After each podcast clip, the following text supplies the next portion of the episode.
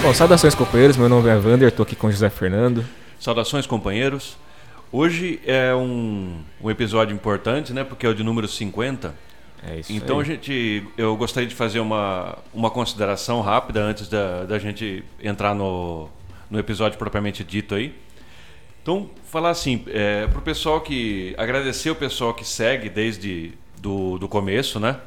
Pessoal que é, aguenta aí a falta de periodicidade e vem seguindo desde 2018 esse, esse trabalho que a gente faz aí. Que pode não parecer, mas é muito árduo, é muito trabalhoso. Verdade. É, e é importante a gente frisar uma coisa. A gente ficou algumas semanas sem gravar e cabe aqui, eu acho que nesse episódio de com um número redondo aí que dá pra comemorar, duas explicações rápidas.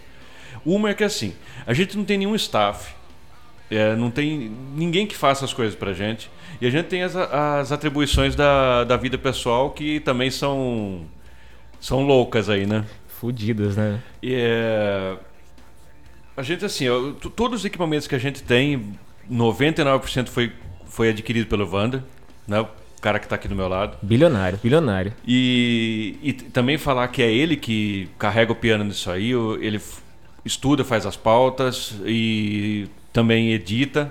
Então, esses 50 episódios estão. A gente se deve mais a ele do que a, do que a mim. É, e a gente queria dizer que divulguem o, o trabalho, se vocês acharem que é pertinente, é, é, as análises que a gente, é, que a gente faz. Né? E a gente só não consegue manter um- uma, uma periodicidade mais exata.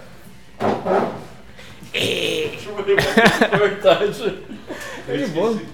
Acho que nem sai isso daí na, na gravação. Parece uma cabra tendo um filho ali, não, não. É, é muito legal essas coisas também, né? Acontece espontaneamente nos É. episódios. Eu tinha que fazer um episódio só disso, tá ligado? que a gente não consegue manter uma periodicidade um pouco é, que seja mais profissional por conta desses elementos que a gente elencou, né? É, e mais uma coisa que na verdade não é um, um ponto, mas a gente gostaria de aproveitar então esse, esse episódio para parabenizar a atriz Fernanda Montenegro pelo ingresso na Academia Brasileira de Letras, que é uma coisa muito importante. e Ela é muito merecedora de- desse, desse cargo, então fica nossos parabéns aí a Fernanda Montenegro. Eu só queria fazer um adendo a essas coisas que você falou, porque é, é realmente, às vezes eu acabo fazendo as coisas que são é, mais técnicas aí de editar e tudo mais. Porém, é, nada disso teria sido possível sem, por exemplo, a ajuda é, da Graziele, do Lucas, são pessoas que estavam aqui. Exatamente. O É- Lucas é o responsável aí pelos, pela parte mais técnica do Do site, Do site e tudo das mais. redes sociais, toda a questão visual também. ele- programa, ele umas coisas muito legal. O cara é. É. bom demais.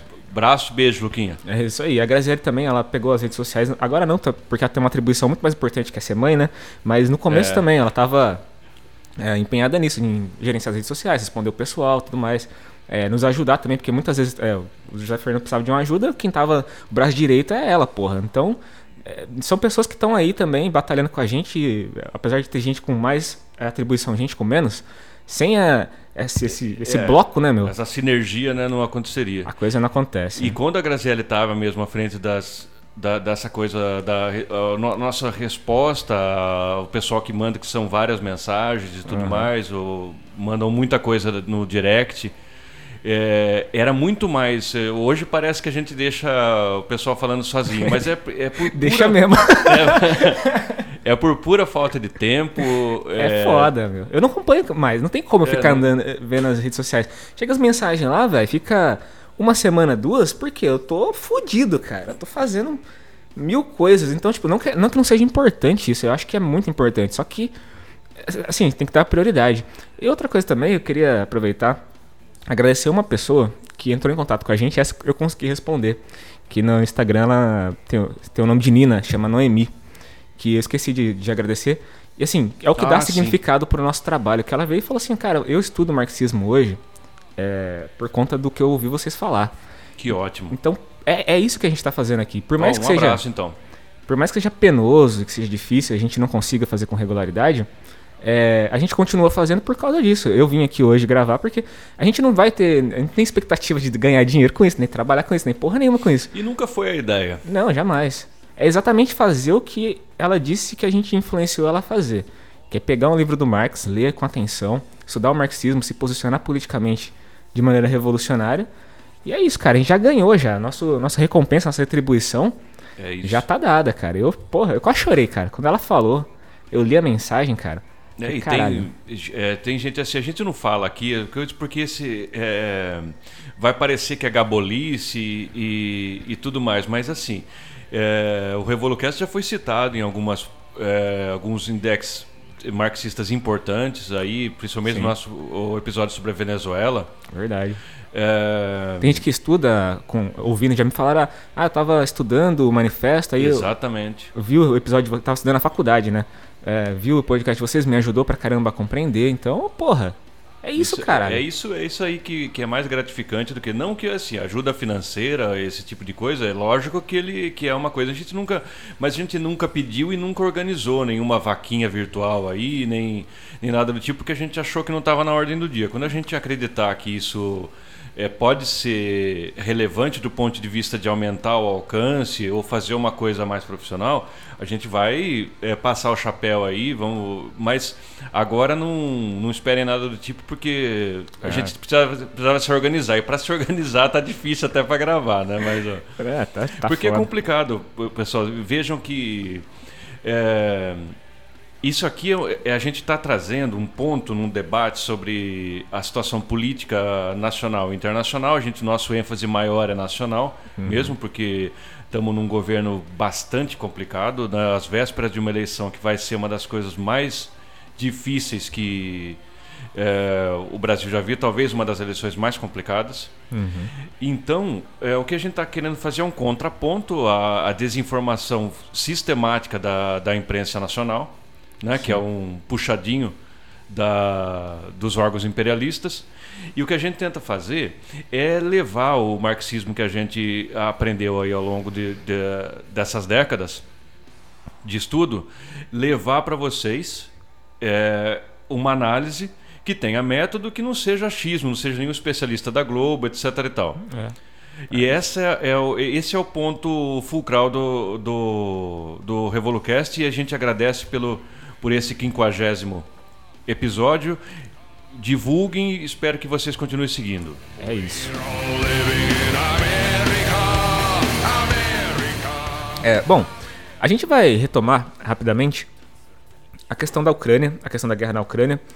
É, pra, além de, que- de é, rever algumas coisas que a, gente, que a gente disse no episódio passado, fazer um, um apanhadão, né? Porque como a gente ficou umas duas semanas sem comentar, não teve grandes evoluções, é, muita coisa diferente.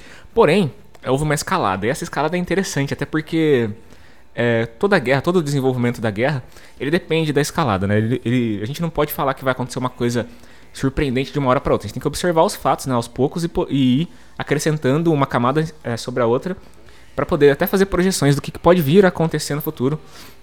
É, sem nenhuma ilusão, né? Sem nenhuma, sem nenhum equívoco. Obviamente que não dá para prever tudo, mas a gente já, a gente tinha adiantado isso. É, no episódio que a gente falou sobre o Cazaquistão, é, a gente até adiantou, falou, olha, existem disputas na regiões, na região, é, e essas disputas podem escalar e exatamente foi o que aconteceu, algumas Aconteceu. semanas depois, né? E é, entrou na pauta dessa guerra uma questão que eu queria trazer, que é a questão da possibilidade de essa guerra escalar até uma, uma guerra total, né? Uma guerra é, mundial. Até porque sempre que tem guerra na Europa, o pessoal chama de guerra mundial, mas não- a questão não é essa, é uma guerra que afete todo o globo. E assim, tava conversando isso com a com a minha prima, acho que foi antes de ontem. Eu falei pra ela, se, se a preocupação é escalar pro, pra afetar o mundo todo, já tá acontecendo. Já está afetando. Já tá afetando porque é, a gente viu algumas alterações é, bastante relevantes. Nessa semana, inclusive, houve uma queda no dólar, expressiva no dólar, né, em relação ao real. E a gente não via desde 2020, né? O dólar caiu para 4,70. Para quem é importador de muamba como eu, é até uma certa alegria. Mas a questão é que a gente está vendo um reflexo bem claro é, do enfraquecimento do dólar e do fortalecimento do real. Isso não acontece à toa. É, as questões econômicas que estão implicadas nisso é que, prim- primeiramente, que as commodities é, estão sendo super, supervalorizadas, né? Já que A Rússia, que é um grande exportador desses recursos, ele, ela está sofrendo sanções e ela não pode mais exportar. O que os investidores é, enxergam nisso é uma oportunidade de transferir o capital deles para cá e lucrar pra caralho. É, esse tipo de, de acontecimento, de, esse tipo de investimento, não é um investimento muito sólido, é um investimento que é volátil. Né? Ele, a qualquer momento ele pode é, sair daqui para outro lugar, mas no momento, o efeito que ele causa é o de fortalecer a, a moeda, de dar uma, uma impressão de que a, a economia do Brasil está se desenvolvendo melhor. E aí a gente, a gente fala assim, mas qual que são os reflexos exatos disso? Bom, eu estava vendo isso no, nas mídias bolsonaristas, o pessoal dizendo que o Brasil está decolando. que esse é o início de um momento. Pra decolar igual o avião dos irmãos Wright. não, não. Pode esse, esperar. Esse é o início de um momento brilhante, glorioso do governo Bolsonaro e que coincide justamente com as eleições. Obviamente que é, isso, isso escapa completamente do, do, controle do governo Bolsonaro, mas eles vão capitalizar em cima disso. É, é evidente. Já estão fazendo isso já. Vão falar que o dólar vai cair a 13 reais, que o Brasil vai ser uma potência econômica e paz. Já estão falando isso já. E esse é um reflexo da guerra, né? A guerra econômica, ou a guerra é, que não é militar, ela é uma. uma, uma ela, ela, é tão guerra quanto a guerra militar. A gente está tá observando que eles estão tentando destruir a Rússia e que essa destruição ela vai é, causar efeitos colaterais. Um outro efeito muito interessante desse, desse tipo é que você viu, né, que os, os americanos foram conversar com Maduro. A imprensa brasileira deixou de se referir a, ah, Venezuela. ditador? Não é mais ditador. Não é mais, é o presidente agora. Agora já não é mais ditador. Porque os Estados Unidos foram que nem uma, um, um cachorrinho lá pedir petróleo para eles, já que eles não podem suprir toda a demanda, né? Eles querem manter o controle é, dessa, desse ramo energético a qualquer preço. Não pode escapar do controle do imperialismo a produção e o preço do petróleo, né? Então a gente está vendo que assim a guerra é, é além do que está acontecendo na Ucrânia. A gente é, traz aqui a, os comentários sobre a, sobre a guerra, porém a gente precisa extrapolar um pouquinho mais e ver como é que isso afeta de, de maneira é, colateral todos os outros, os outros aspectos da vida, né? É interessante porque eu vi ainda ontem na. Eu acho que foi na, na Globo News, algum desses canais de, de notícia 24 horas. O John Biden foi até a Polônia ah, sim, tá fazer provocações lá na, ao, ao Putin, é, falar sobre. E, e assim, o, o ênfase que a que a mídia é, brasileira deu, lógico que papagaiando a mídia internacional, hum. foi muito flagrante. Ele falou que o ele, o presidente norte-americano, não é nenhum tipo de meme, isso aconteceu, podem procurar. Ele falou que o, que o Putin era um carniceiro. Falou isso aí aos jornalistas internacionais. Caramba. E disse que no, e subiu o tom, disse que numa aí já era uma, uma fala mais formal, não era uma entrevista, era uma fala lá mais formal na Polônia, diz que ele não pode ficar no cargo. Então você vê, o que, que os Estados Unidos tem a ver com o presidente russo? Se pode ou não pode ficar no cargo? Se não... e, e ele disse que a, que a OTAN nunca ameaçou a Rússia e que a invasão russa ao território ucraniano foi um erro estratégico. É, não falou nada. Ele não falou nada. Ele nem justificou a ingerência norte-americana nesse assunto aí. Por que, que ele vai voar para a Polônia fazer se ele não tem nada a ver com o assunto? Nem ele não é polonês? Explicar. Ele é polonês, por acaso? Ele foi lá ver os refugiados, sabe aquela coisa? Propaganda, propaganda. É, fazer uma propaganda ridícula. Carniceiro. Carniceiros são os, os presidentes norte-americanos, todos eles. Ele foi respondido por um porta-voz do governo russo e falou assim: quem escolhe o presidente russo são os russos. Exato. Assim, fica aí, velho, no seu lugar. você não tem nada para falar aqui. Sabe que. Desculpa te e a, e a imprensa frisando isso. Uhum. Não, é. Como se a palavra do John Biden tivesse uma que ser levada em consideração. Tudo bem, ele é um estadista. Mas ele está muito. Os dados dele são viciados. Ele já tem um lado. Essa, essa, essa, entrevista, essa, essa viagem do, do Biden para a Europa ela causou um outro efeito que eu acho muito interessante, que por conta da guerra eu passei a acompanhar uma, um canal de televisão chamado Euronews, que é o porta-voz do, imperial, é porta do imperialismo europeu aqui no, no Brasil. No Brasil não, né? Na- no YouTube, porque eles falam em português de Portugal, então eu acompanho para ver o que, que, que, que o imperialismo europeu tá falando. E aí eles tiveram que noticiar uma manifestação é, anti-OTAN na Sérvia. A Sérvia é um lugar que foi bombardeado pelos Estados Unidos de forma criminosa durante os anos 90. Quando caiu a União Soviética, estava tudo bagunçado lá, eles estavam tentando se organizar tal, obviamente, né? Porque não existe processo histórico que seja é, Tranquilo. tranquilo, né? Então eles estavam de fato em guerra e eles estavam é, fazendo uma, puta- uma putaria lá na, na Iugoslávia, na região ali do. E aí o- o- os sérvios fizeram uma manifestação porque eles lembram do que, o- do que a OTAN fez na- no país, do que eles fizeram com os sérvios. E aí eles foram obrigados, a Euronews achei muito engraçado, foram obrigados a noticiar, Nossa. porque tava tendo uma manifestação massiva dos, dos sérvios lá, falando fuck OTAN, é, fora Biden, empunhando bandeiras da Rússia. Então, o pessoal que já viveu sob o, o tacão dos caras que não são carniceiros, né? Quem conhece a OTAN, Sabe né? como é que é o como é que a banda toca ali. Exato. E assim, é uma vergonha o que eles fazem de, de tentar escamotear. Ah, Eu, eu- achava engraçado que a repórter ia noticiando, meio triste, assim, falando, é, então, mas infelizmente o pessoal tá aí se manifestando a favor da Rússia e tal.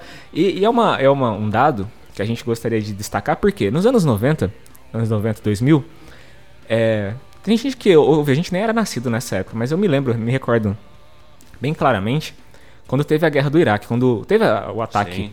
o ataque ao- às Torres Gêmeas. Logo depois, o, o Bush filho, teve Bush pai antes, né? O Bush filho, que era o presidente na época, ele é, declarou guerra ao terror, né? Guerra ao te- olha, olha que coisa Guerra vaga, ao terror. que coisa abstrata, né? É. Terror, guerra ao terror.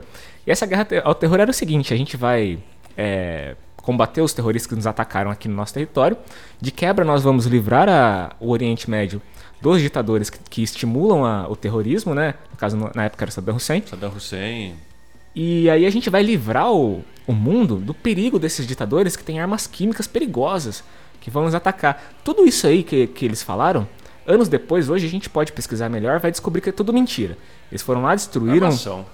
destruíram o país, não tinha arma nenhuma de, de destruição em massa. Retirar o ditador foi uma mentira, porque muitos dos, dos, dos iraquianos apoiavam o regime que tinha lá, apesar de ser um regime É, de fato. De fato, era uma ditadura, mas precisava perguntar pro povo se eles querem tirar o cara de lá. Quem, quem decide isso é o povo iraquiano. Estados Unidos é outro continente. Mesmo assim, a gente tem todo um histórico é, do que foram as intervenções est- estadunidenses. Passaram por cima da ONU, passaram por cima das resoluções todas. Eu me lembro que, que o noticiário da época falava que a ONU condenou as ações dos Estados Foda-se, os caras iam lá com um jato e explodia todo mundo, cara. Aquilo que foi um, aquilo foi um genocídio de verdade. Foi. E assim, eles nesse negócio aí do, do 11 de setembro, Aham. é, precisa ver que essa, depois essa essa resposta norte-americana fica, é, fica fica parecendo assim, para quem não entende o assunto a fundo. Eles começaram, vieram aqui, bombardearam nosso, uh, mataram nossos Cidadãos. cidadãos, e tudo mais, nós vamos, vamos lá e vamos brigar. Mas não, cara. Eles só tomaram uma bomba lá no World Trade Center porque há muito tempo eles bombardeavam lá civil e tudo mais para manter o controle deles no Oriente Médio, como sempre fizeram. Sim. Aí, tipo assim, o pessoal fala, ah, mas os terroristas são maus e loucos e, e tacaram um, um avião nas Torres Gêmeas, que nem existem mais, não existe mais, né? O pessoal nem, nem sabe como é que foi. Mas era um símbolo do, do, do vigor norte-americano. né? ca- Eles foram atacar um, um símbolo desse tipo porque eles. Olha que coisa insana.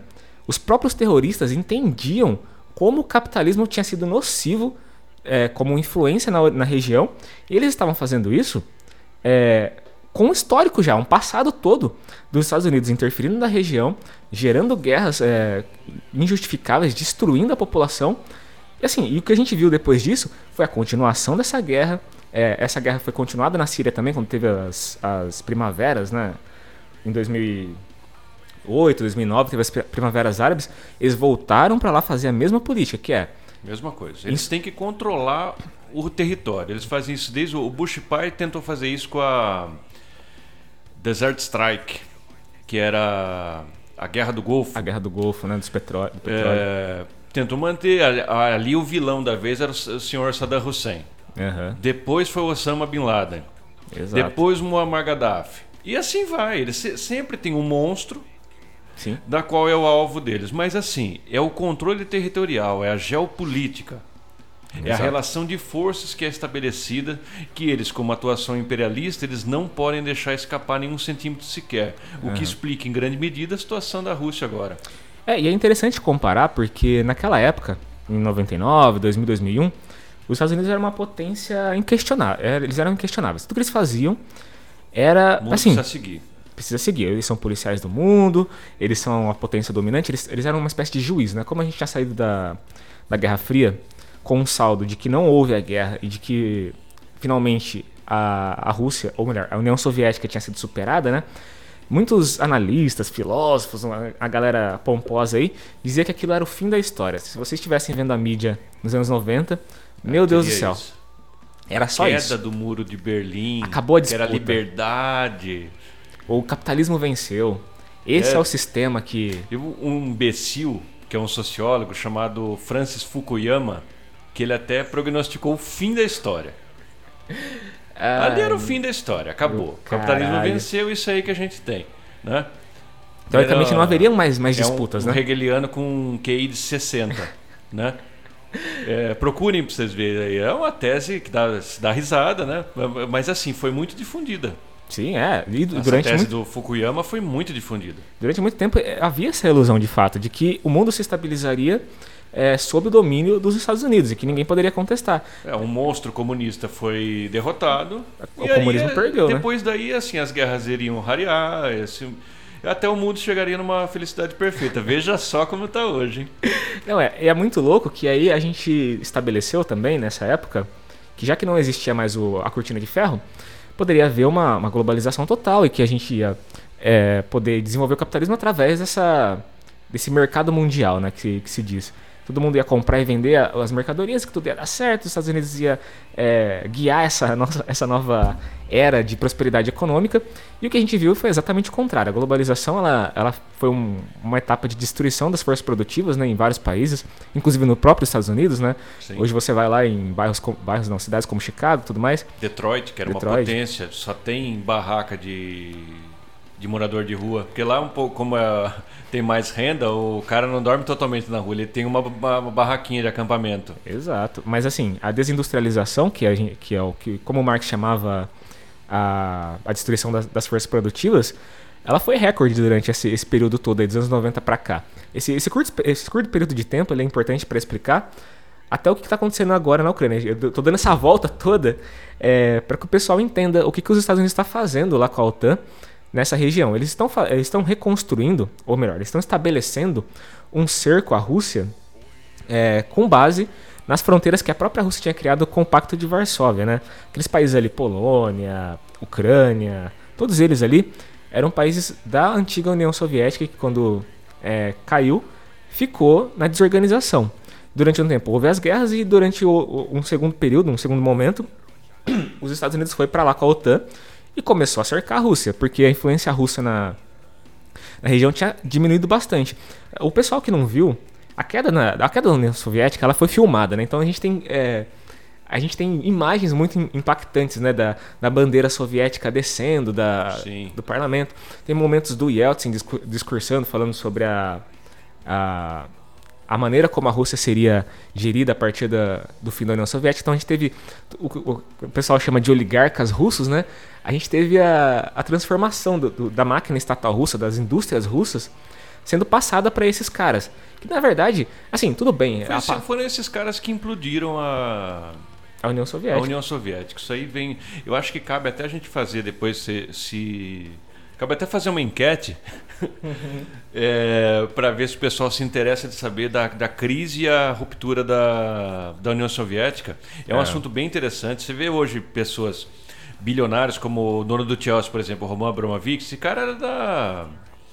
Eles eram de dentro, assim, eles implodiram o Estado. Quando eles É. implodiram, já estava quase dividido. Você se tem essa parte, você a outra. Eles foram sanguessugas, já que eles iam fazer a transição, né?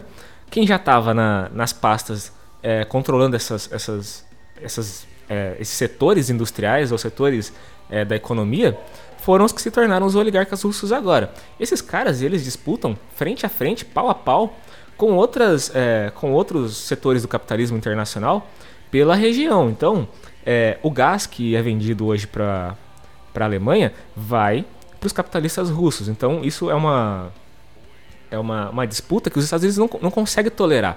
Uma influência que eles têm que é gigantesca. Se eles cortam ali, se eles fecham a torneira de gás é, para a Alemanha, a Alemanha morre no inverno. É, é um poder econômico que é descomunal. E assim, como ele, isso, isso estava na mão dos, dos, dos, é, dos soviéticos antes, agora está na mão dos, dos oligarcas. É, eu, eu, não gosto dessa palavra, né? Porque é, é, é, foda chamar de oligarca capitalista, sendo que tem um monte de capitalista em, em, todo lugar. Ou todo mundo é oligarca, todo mundo é capitalista, porra. Mas eles chamam, eu gosto de chamar de oligarcas porque dá uma impressão de vilania, né? Tipo, é, porra. O cara que tem um. Ele é um voivode, né? Ele é, tem um uma. senhor da. Ele, ele, ele é o senhor da região. E vai ser muito interessante nesse sentido aí. Como é que o Putin fez uma jogada de mestre pedindo que todas as coisas que forem compradas da Rússia sejam pagas em rublo agora? É, então. É uma. Na hora já mexeu na bolsa. Já, já. O rublo é, aumentou de valor, tinha desvalorizado. O que, que, acontece com isso? Ninguém tem rublo em casa. O cara tem que ir no mercado cambiar o russo e comprar o negócio. E isso é disputado, né? Quanto mais demanda você tem. Exatamente. E, e assim, é só é, concluindo o raciocínio, eu estou passando tudo por alto para chegar finalmente na, na, no, no, na conclusão de que essa guerra total que todo mundo alardeia, ela já vem acontecendo há muito tempo. Essa é uma disputa entre é, setores capitalistas que o, que o imperialismo decidiu que precisa destruir. Então, é, a opção militar ela sempre está na mesa né, para o imperialismo. Como, ela, como eles não podem entrar diretamente em, em conflito com, com a Rússia, eles usam essas regiões é, fronteiriças como bucha de canhão. A Ucrânia é a bucha de canhão da vez, né? Eles estão é, bombardeando a Ucrânia agora. Usando, né? Exato, os russos, mas eles estão dando armas, eles estão dando suporte técnico. É, a gente esqueceu de comentar isso na, no, no episódio passado, que hoje em dia a guerra se trava, de, a informação né, que, que é necessária para fazer a guerra, ela é travada de maneira é, sideral mesmo, de fato. O, o pessoal tá com satélites todos na, mirando na, na região da Rússia, tirando foto.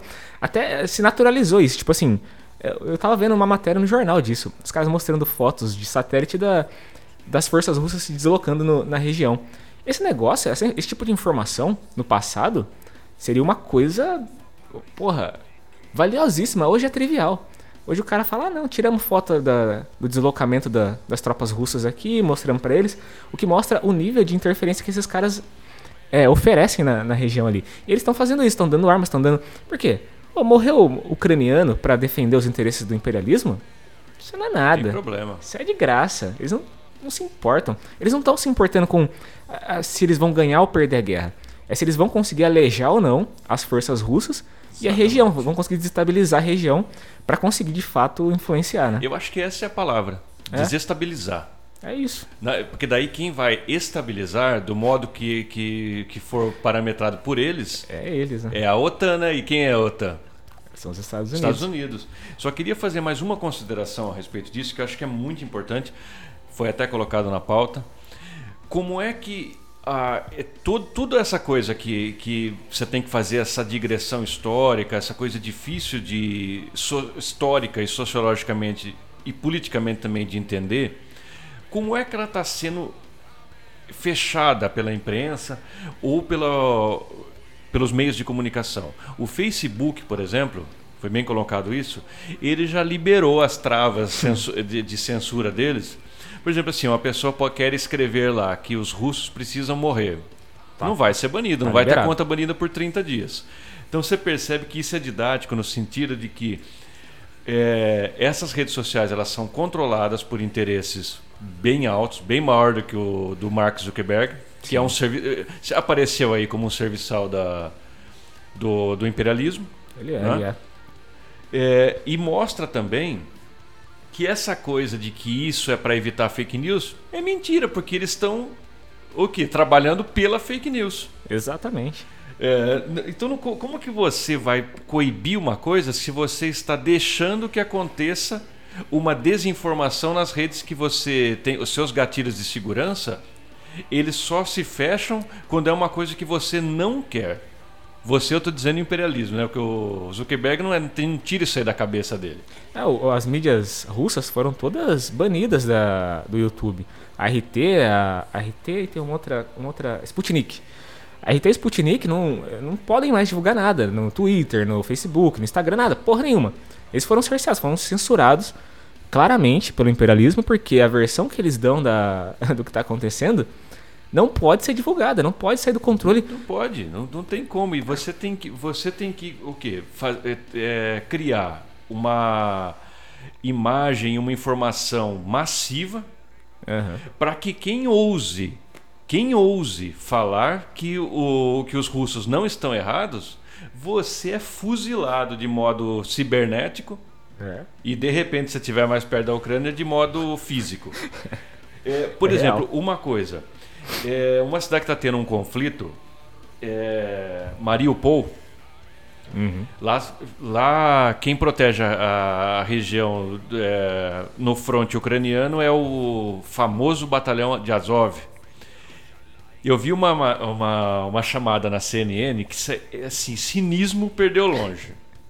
Como estava difícil de esconder, porque os caras estavam com aquele sol negro na farda em tudo quanto era lugar, e, é, na linha fina estava escrito assim: pode haver neonazistas no batalhão de Azov. Ah, meu. A puta que Só pariu. tem neonazista, porra. É- É um batalhão nazista. Que pode haver? É, parece que mataram o líder deles lá. Pode haver? Como assim? É a mesma coisa que você entrar no circo e falar, pode haver algum palhaço aí dentro. Como assim? Óbvio que tem, Os né? caras são nazi. porra? É, é.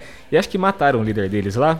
E aí tiveram que divulgar isso aí. Você acredita que eu vi os caras me- meio que fazendo um negócio de heroísmo assim? Ah, claro. Eu falei, é, porque mostraram o, o, o caixão dele que eles iam cremar lá. Devia ter alguma bandeira, algum emblema, alguma coisa. Não, filmaram meio de baixo, assim, pra não É, mostrar. Pra não mostrar o... E falaram, não, morreu o líder aí de um, de um batalhão que tava brigando feio com os caras e tal. Não fizeram nenhum discurso heróico, mas é, deram a entender de que era uma coisa pra se respeitar. Que, não, mataram um nazista, não é pra ter respeito, pra- é pra Não, comemorar. isso Pra, aí tá- não- é igual a frase daquela atiradora. Aquela, foi feito até um filme sobre ela. Uma atiradora russa, né? Uma franco-atiradora, uma sniper, né? Na na palavra Uhum. mais, mais da moda. É, russa na Segunda Guerra. Acho que ela foi receber uma, uma, uma condecoração na, na Inglaterra, que é um país bastante, na época, bastante alinhado com, com o imperialismo.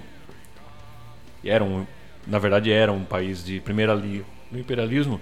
Aí a mulher falou assim: "Ah, é, você matou, matou 300 homens. Eu falei assim: não matei homem, eu matei nazista. É, isso aí. Tá certa ela.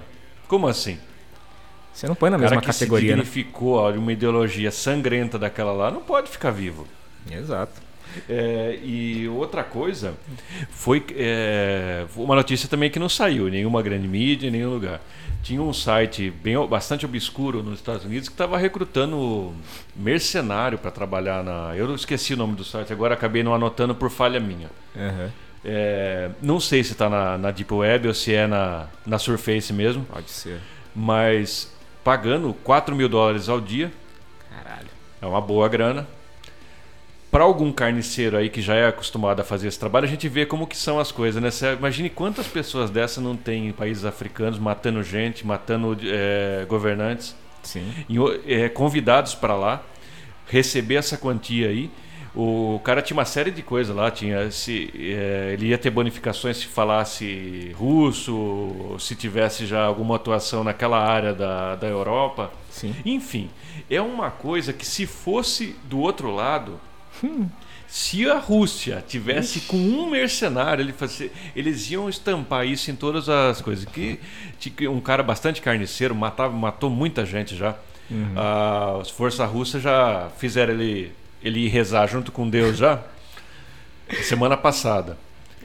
Fizeram toda uma choradeira. O cara era um açougueiro. O cara teve em todas essas. é, ele devia ser já um cara da, de entrada ali, um, um ex-militar, alguma coisa assim, Aham. dono de um armamento considerável. Mas os russos passaram ele lá. É, pouco. As carpideiras choraram bastante. Aham. Mas o cara não valia nada. Era um, um assassino a soldo. Não, pouca gente entende também esses, esses assassinos que eles contratam, né? É porque pare- eu acho que não é comum, né? Que a gente que lida com esse negócio é comum É. essas figuras aí, né? acho que caberia até fazer um, um episódio especial falando sobre a influência desses caras. Porque em Cuba já tentaram uma vez, é, quando, na época da Revolução, Inúmeras vezes. tentaram várias vezes. é, aqui na Venezuela, recentemente, teve uma, uma tentativa desses arrombados de invadir a Venezuela. Eles foram capturados pelos pescadores lá. Foi uma, era uma imagem muito engraçada, né? Os acho que recentemente libertaram eles por, por causa das negociações. Mas é- essas empresas, porque assim, é, é- é bom é, dar um passo atrás para explicar, né? Essas empresas de segurança, entre aspas, Nossa. que existem nos Estados Unidos e fora também, e que acabam fazendo essas, essas, esses batalhões de mercenários, elas são muito comuns, elas são usadas pelo imperialismo como uma tropa de choque mesmo, de gente maluca, disposta a matar e morrer por dinheiro. Então, é, É o trabalho do cara. é o trabalho do cara. É- é- Eles recrutam uma série de psicopatas, de gente cruel mesmo, pra desestabilizar governos, pra matar pessoas que eles escolhem. Eu, eu me lembro que teve uma, uma- um evento em que uma em que tentaram envenenar um espião russo. Espião russo não, espião americano, né? Ele era russo, mas trabalhava com os americanos. Tentaram matar esse cara. Os, os russos também têm essa, essa tradição, né, de, de espionagem. É, de, eles estão certos, porra. É um, é um traidor da KGB, pátria, né? porra. É, é um traidor da pátria. Hoje em dia acho que chama outra coisa. O, É, tem o, o Putin era da KGB. o Putin era. E, e eles foram é, tentar eliminar esse, esse mercenário aí que tava trabalhando, fazendo a, é, agência dupla na Rússia. E nossa, houve uma choradeira. Porque os russos, eles usaram acho que polônio, era uma substância ultra radioativa, uma, uma parada bem pesada assim. Pra fritar o cara mesmo, né? Pô, pra matar o cara. E aí foram puxar o- a capivara do cara pra ver onde ele tinha trabalhado. Esse cara era um puta de um filho da puta, velho. O cara era um traidor. Além de ser um traidor russo, o cara matou uma galera aí, matava gente, fazia um monte de coisa. E aí os russos falaram, pô, esse cara tá descontrolado, a gente precisa eliminar, porque tem informações, ele tem uma série de, é, de recursos que podem nos atingir pessoalmente. E foram matar. E a imprensa imperialista fez uma, uma, uma choradeira digna de um. Como se o cara fosse um inocente. E, ignorando o fato de que essas empresas todas, que inclusive estão recrutando agora para lutar na guerra da Ucrânia, são uma ponta de lança do imperialismo que existe para matar e, e gerar carnificina em todo lugar da, do mundo. Não tem que chorar por esses caras. Teve um brasileiro Teve um brasileiro que foi que fazer foi isso. pra lá, ele dava uns tiros aí nos stand.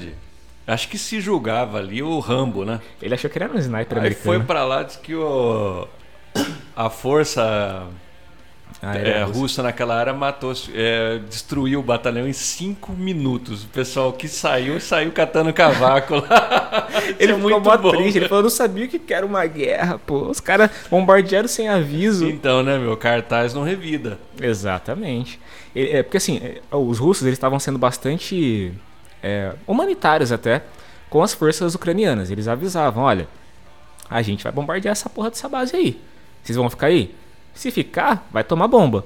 Fizeram isso durante todo um período né, da guerra. Agora já tá difícil de fazer, né? Se eu não me engano, esse mercenário que eu citei, que eu esqueci o nome, daí se a gente lembrar, a gente coloca na, na descrição do, do episódio quando sair. Parece que ele morreu nessa ocasião. É. Ele tava, parece que ele tava por lá. Que foi, fez um cartaz lá, parece que falou que ia matar 20 russos por dia tal. O negócio Ah. matou assim. Ele chegou, morreu. chegou, né, não. Acho é pouco. E assim, é, assim, vamos comentar um pouco do desenvolvimento da guerra agora, porque acho que é interessante, porque os russos estão chegando perto de Kiev, que é a capital, mas o pessoal tava achando, inicialmente, que seria uma guerra rápida, né? Tipo, uma coisa de semanas.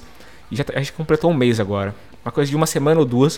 Os russos já poderiam ter tomado a cidade, de fato. Eles têm é, capacidade bélica para isso.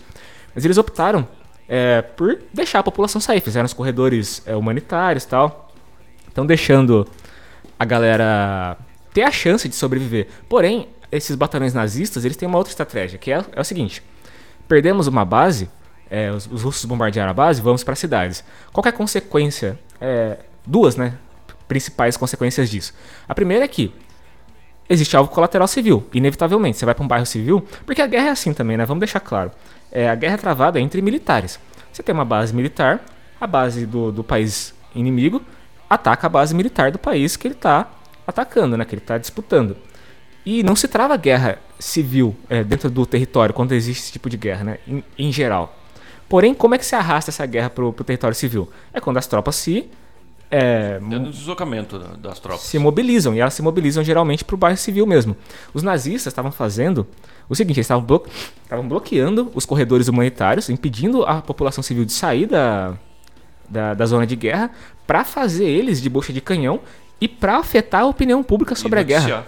Exatamente. Então bombardearam hospitais, shoppings, escolas, igrejas. E aí quando você vê isso no jornal, você fala, porra, os russos são monstros, porra.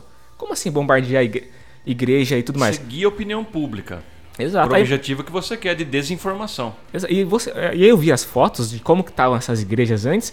Estavam cravadas de, de é, míssil antitanque, de caminhão de transporte de munição e tudo mais. Que- que- como é que se trava uma guerra sem atacar as forças militares se as forças militares estão no território civil? Então, assim, existe toda uma operação é, de guerra que também é voltada para colocar a Rússia como o, o grande vilão que ataca os inocentes e tudo mais. Você vê quem que são esses inocentes aí? São militares nazistas em território é, civil combatendo a guerra que deveria ser travada só no, no campo militar, porque assim, aqui no Brasil é assim também, né? Se você vai ver aonde que estão os militares, eles estão no litoral, por exemplo, no, nas ilhas que tem ali perto do, Sim. do Rio de Janeiro, é tudo base militar ali. Porque, obviamente, você vai colocar a base longe da, do território civil, para que se haja uma guerra, uma invasão, você faça uma linha é, de defesa, né? É para isso que servem as bases militares. Se você desloca os militares para dentro da cidade, a guerra vai ser travada assim. Então, é, o que eu tô querendo, onde eu tô querendo chegar aqui é, o desenvolvimento da guerra agora, ela tá lenta, ela tá sendo com bastante baixa civil mesmo, de fato. Porém, não se dá, não dá para se é, culpar a Rússia nem o Putin, como gosta de fazer a imprensa, porque o pessoal desistiu de fazer a guerra convencional. Eles estão fazendo uma guerra de uma guerra civil mesmo, estão travando a guerra dentro da cidade. E assim, o futuro disso é um só. A população, a população ucraniana vai sofrer, de fato, a, Como já estava já tava gravado isso, né? Exato, e o- tem, tem muita gente falando que vai se transformar numa espécie de. de Iraque mesmo, vai ser uma zona de guerra permanente ali. E outra, eu não sei por que tanta comoção assim. Eu não estou dizendo que, o, que a vida dos ucranianos não vale nada, nem, nem, nem nada desse gênero, isso aí. Só estou dizendo assim, isso já acontece tanto na faixa de Gaza, isso acontece tanto nas invasões que, o, que, eles, que os Estados Unidos e outros, a França e tudo mais fazem no, no Oriente Médio, na África. Uhum. Por que, que ninguém fica chorando, fica de carpideira desse pessoal aí? Sim. É porque há uma comoção da imprensa, a imprensa guia a opinião pública para onde ela quer. Monstros só existem aonde eles querem que há. Sim. Viu? Criança morre sempre, pô. Ah, que morreu de Viu? criança síria no 2019. Palestina, crianças do, de vários países do continente africano. E tudo através de ingerências que são de invasões que são feitas assim. Sim. O Iêmen. O Iêmen. Quem fala do Iêmen, Então né, cara? desapareceu o negócio lá. Os caras terraplanaram um país inteiro. Então, É uma loucura. Então, assim. É... Obviamente, a gente, eu fui, a gente foi acusado de ser insensível né? à guerra, porque. é, Nossa, eu vi umas matérias, umas coisas assim. Teve uma matéria que eu tava vendo que, através da reportagem do PCO. Que eles estavam falando de uma. Acho que foi no 247 que saiu isso. Uma mulher escreveu uma matéria dizendo assim: a guerra do homem branco hétero, eu acho. meu Deus. O, que o, Eu acabei lendo também isso aí. Eu, o eu teor. Só, eu só dei graças a Deus de estar tá, enxergando a matéria, né? o teor da, da coisa toda era assim: que a guerra era uma coisa que excitava o homem branco hétero, que gostava de- da violência por ser uma coisa Veja. máscula, né? Uma coisa de testosterona. Quando na verdade a gente nunca. A gente, é, obviamente que a gente glorifica a morte dos nazistas por conta de, uma, de um posicionamento político. Os nazistas são, eles são anti-humanos, eles querem destruir as pessoas. São pessoas misantrópicas na maior parte das vezes. Sim. Não, Não tem não dá pra nada. aceitar. Assim, não tem nada de bonito em você. prazer na morte de uma pessoa, ninguém tem. Exato. Esse, é, morrer pessoas num confronto desse, político, porque a guerra é a política do. No território militar, né? E teve, e teve um outro argumento também que eu fiquei chocado, que foi que esse veio diretamente da esquerda, que foi assim, de que a guerra não poderia ser, nunca poderia ser progressista em nenhum aspecto, porque trata-se de uma disputa entre os, os capitalistas russos, que querem disputar aquele território, e os capitalistas imperialistas. Tá errado, né? Olha, é, obviamente que o Putin não é nenhum é, não é nenhum revolucionário, não é comunista, como disseram aí, não é soviético, não é nada. Apesar dele ter trabalhado na época é um da. governante. É um governante. Ele obedece à, classe burguesa da Rússia? Sim, claro. Ele tem essas ligações, como em qualquer país capitalista. Porém, eu acho que a gente não, não pode deixar. Tem que reforçar isso. A gente falou isso no episódio passado. É, que numa guerra entre o capitalismo russo, é, que é um capitalismo, é capitalismo atrasado, em, né? atrasado em desenvolvimento, que exporta commodities, e tal. É, é, é um capitalismo que está batendo de frente com outro capitalismo que é assim, que ele explode países no mundo inteiro. Não é um país vizinho. Então onde que a Rússia explodiu, gente? Então, é, o capitalismo imperialista, ele domina territórios inteiros ultramarinos. A gente tem aqui no Brasil um exemplo claro disso. Tem um território francês aqui. Aí você, você olha toda a União Europeia, você pega um, digitem aí no Google, territórios da União Europeia. Vocês vão ver uma coisa chocante. Vocês vão ver, aqui na, na América Latina só tem esse, né? Que eu me recorde. Mas vocês vão ver todo o Brasil, assim, de repente uma faixa azul, que na verdade é a Europa. É uma, uma é. faixa pertencente à Europa, que fica na Guiana Francesa. A França tem um território do Brasil, que é tá sob domínio deles, para exploração de, de minerais e tudo mais, a quilômetros de, de, distância do próprio país. O que, que, é isso? É uma coisa impensável. Esse é o efeito do capitalismo, do capitalismo imperialista. A Inglaterra queria fazer isso na... nas Malvinas, né? Isso, contra a Argentina. A gente tem uma série de, de exemplos do que, que é o capitalismo de fato imperialista, de como ele é diferente do capitalismo russo. E outra, os russos entenderam muito bem o, o caráter é, que está adquirindo o imperialismo norte-americano nesse momento. Uhum. Eles entenderam muito bem e acharam que era a hora de, de fazer essa defesa porque está acontecendo, a China também está endurecendo o discurso. Sim. O Talibã mostrou também como é que se faz lá. Exato. O capitalismo, o capitalismo imperialista está fraco, está enfraquecido, né? Eles aproveitaram isso. É como um lutador de boxe. Ele vê que o adversário está cansado, ele começa a enfiar um monte de golpe duro. Uhum. Isso é, a gente tem que ver que a capacidade analítica do, dos russos, lá, seja ele de direita, seja ele o que for lá, está bem tá bem na ordem do dia e ele pode, pode ter, se não já mudou, ele tem muito, muitas chances de, num período muito próximo, mudar a relação de forças no plano internacional, o que é muito importante. Quem sabe não surge daí novos tempos onde o imperialismo fique tão fraco que ele acabe entrando num período terminal de a gente, a gente sempre assinalou isso aqui, né? Que a... Isso tudo bem que é uma, é perspectiva otimista, mas é. É na... nunca Não, se sabe. A gente está no meio de um, de um processo histórico, né? A gente sempre é. assinala aqui que o imperialismo é a razão pela qual o mundo todo ainda está submetido ao capitalismo. É o inimigo dos povos, né? Exato. É o imperialismo que, que força as regiões todas a se submeterem a essa lógica capitalista sem questionamento, porque eles têm poderio militar para numa eventual disputa é, entre os trabalhadores, entre a classe operária e a classe é, dominante, dominante daquele país, eles poderem ir lá e ajudarem os caras a destruírem qualquer é, revolução ou qualquer revolta Como eles fizeram, que possa haver. Estão fazendo sempre. A gente vê isso acontecendo. Por exemplo, no Chile, quando derrubaram a Allende, não tinha nenhuma perspectiva de, de haver uma revolução socialista ali.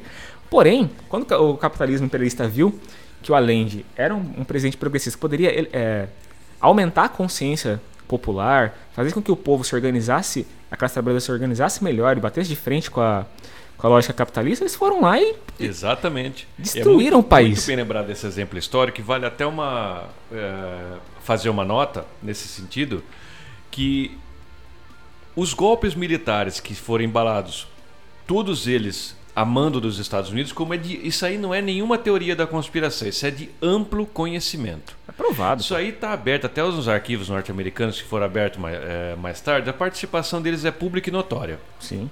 Eles interferiram em todos os lugares através do. principalmente através daquele. É, Lincoln Gordon, que era um espécie de diplomata. É uhum. um cara que sempre está com cachimbo. Sim. Na, nas fotos. Ele estava aqui no Brasil em 64, ele, tá, é, ele, ele, andou lá pelo Chile e tudo mais. Ele é o, ele é o cara dos golpes. Sim. É, veja bem, aquela época, época de Guerra Fria, a União Soviética estava funcionando a pleno vapor.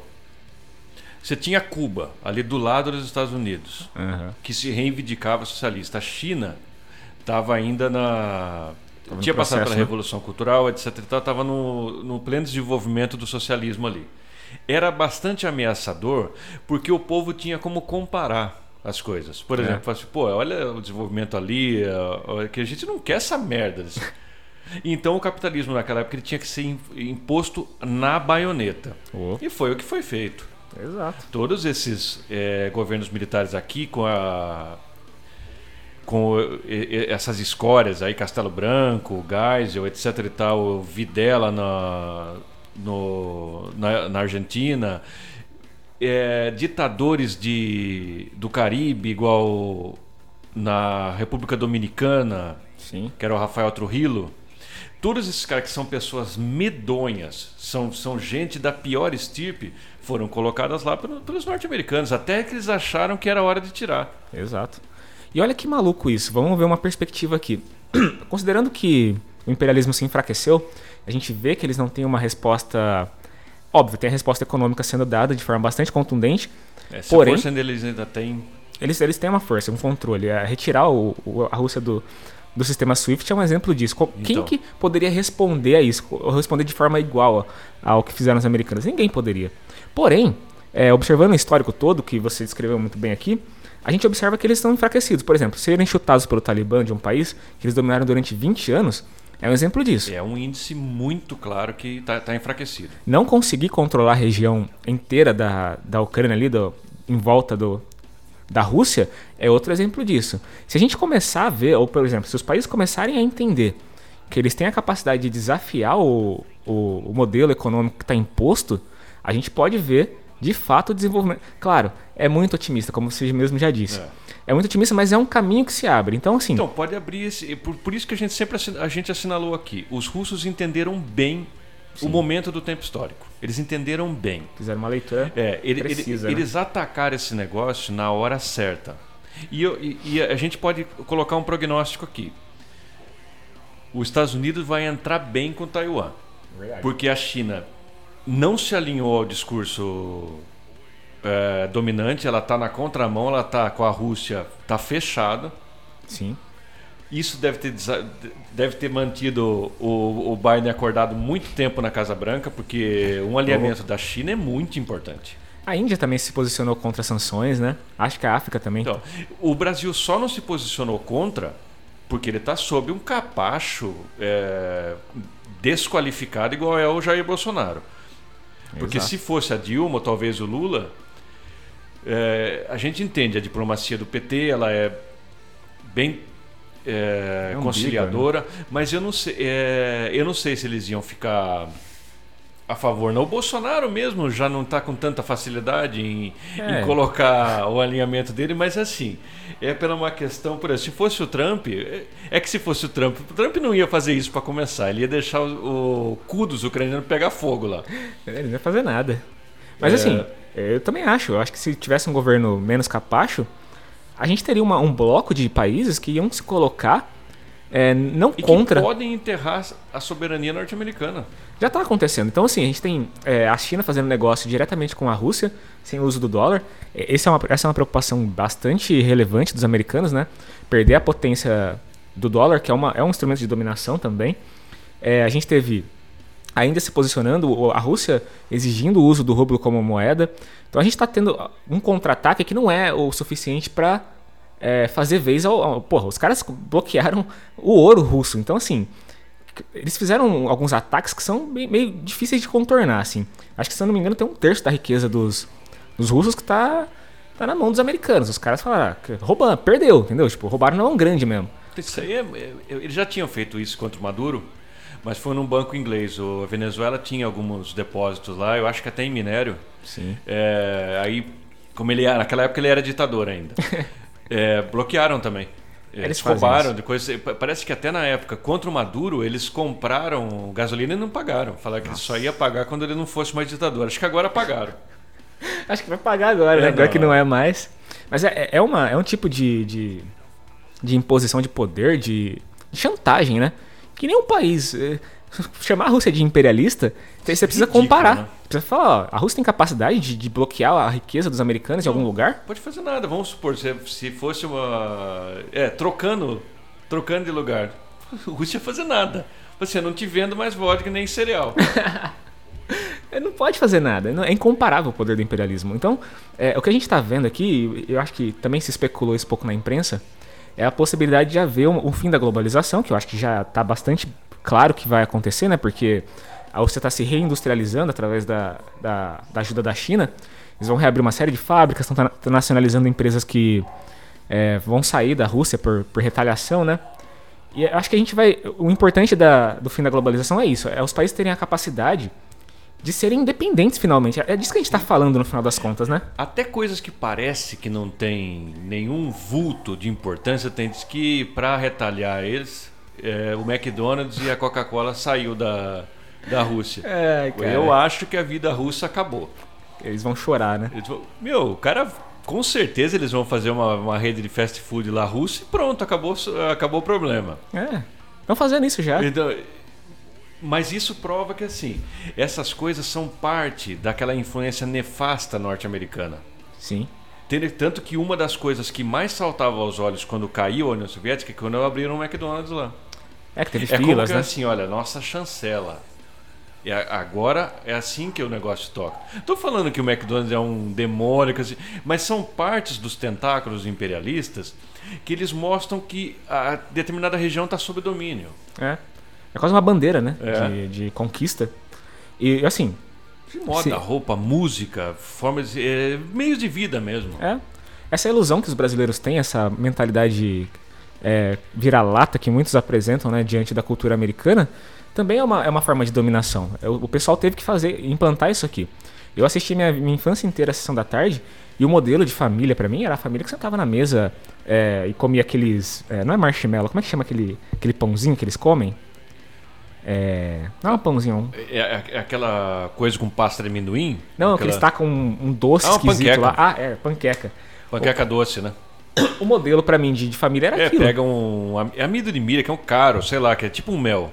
E é. coloca aquele negócio e come, né? ou senão aquela cortar o o peru no, no dia de ação de graças é, lá. Eu ficava me perguntando quando é que ia nevar no Natal. Olha, olha as coisas que os caras colocaram nas cabeças. Isso que você está falando é importantíssimo. A criança cresce imbuída de uma cultura de um país que não é o dela. É. E ela passa a desprezar a cultura do próprio país. Exato. Como que você vai ser, ser independente? Você vai ter um país independente, uma, uma população independente que vive em função de uma cultura que não é, é, a dela. É o American Way of Life. Tem uma, é, é, muito interessante. Tem uma, é, não sei se todo mundo conhece, todos os companheiros que estão vindo conhecem.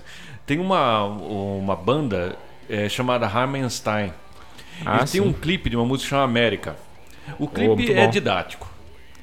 É Exatamente. sobre esse negócio da implantação do, do, do, estilo de vida americano em todos. Daí tem o cara com roupa de, de, árabe, né? Aquela. Eu esqueci o nome daquela roupa. Que tem o turbante e tudo ah, mais, sim. fumando um Luke Strike. uns monges lá no Tibete com, com uma caixinha do McDonald's na mão. É, é muito interessante. Então, assim, se a gente vê. Se, se, isso aí cair, cara, se essa coisa começar. Tem um pessoal que tem medo, né? Fala, nossa, mas o que, que vai ser do mundo é, sem, o, sem o globalismo?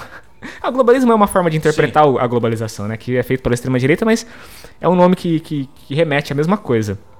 O que vai ser do mundo sem a, globalização? É, cortaram a Netflix da Rússia. Olha que absurdo. eles vão parar de ver é, as novelas coreanas lá. Não, se, se, eles perderem a influência da, da, da, cultura americana, eles vão ter a própria cultura deles de volta, porra. É. Qual que é o medo? O mundo é muito mais rico. Eu fico, eu fico triste de ver, às vezes, é, uma galera que viaja é, pelo mundo inteiro e fala, cara, são as mesmas marcas que tem na, no Brasil que eu vejo na, no botão, tá ligado? É Coca-Cola também. Porra, você não pode ter outra bebida, você não pode ter diversidade. A galera fala tanto da diversidade, ah, diversidade. Cara, existe uma diversidade cultural no mundo que hoje está sendo pasteurizada, que está sendo.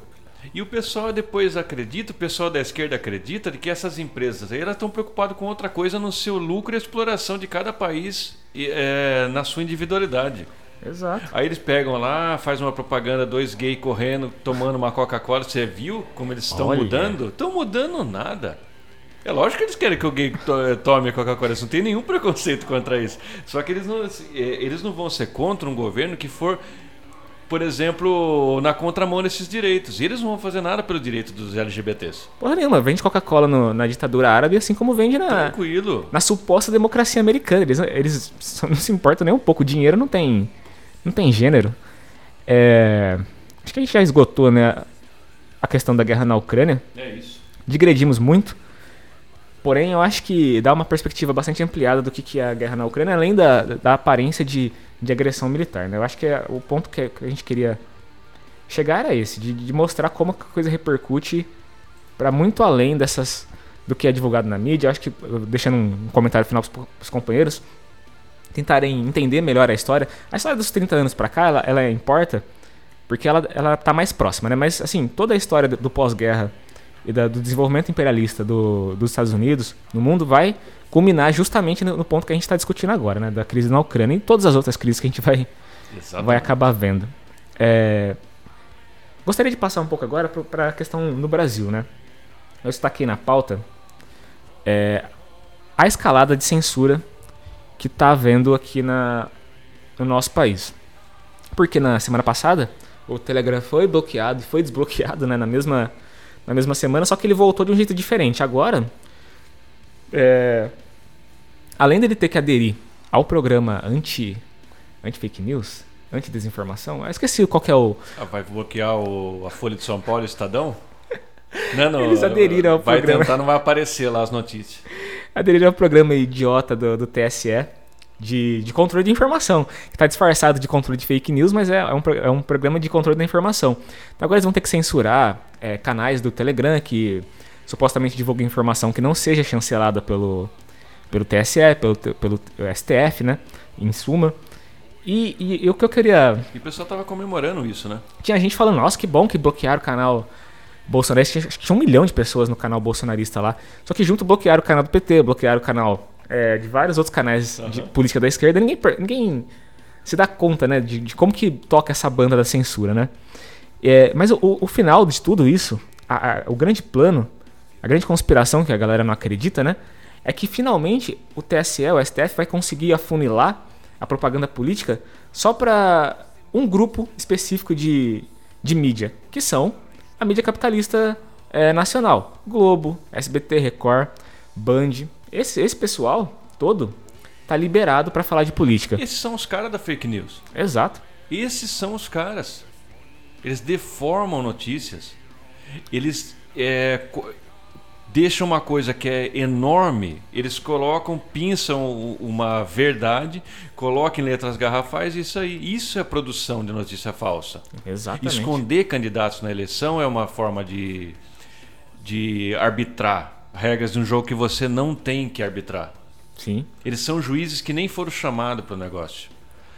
É, totalmente antidemocrático essas, essas iniciativas. E no final das contas, eu tava vendo uma pesquisa recente, o Bolsonaro acho que ele ganhou coisa de 3 ou 4 pontos aí na pesquisa, é, só de um, de um tempo pra cá.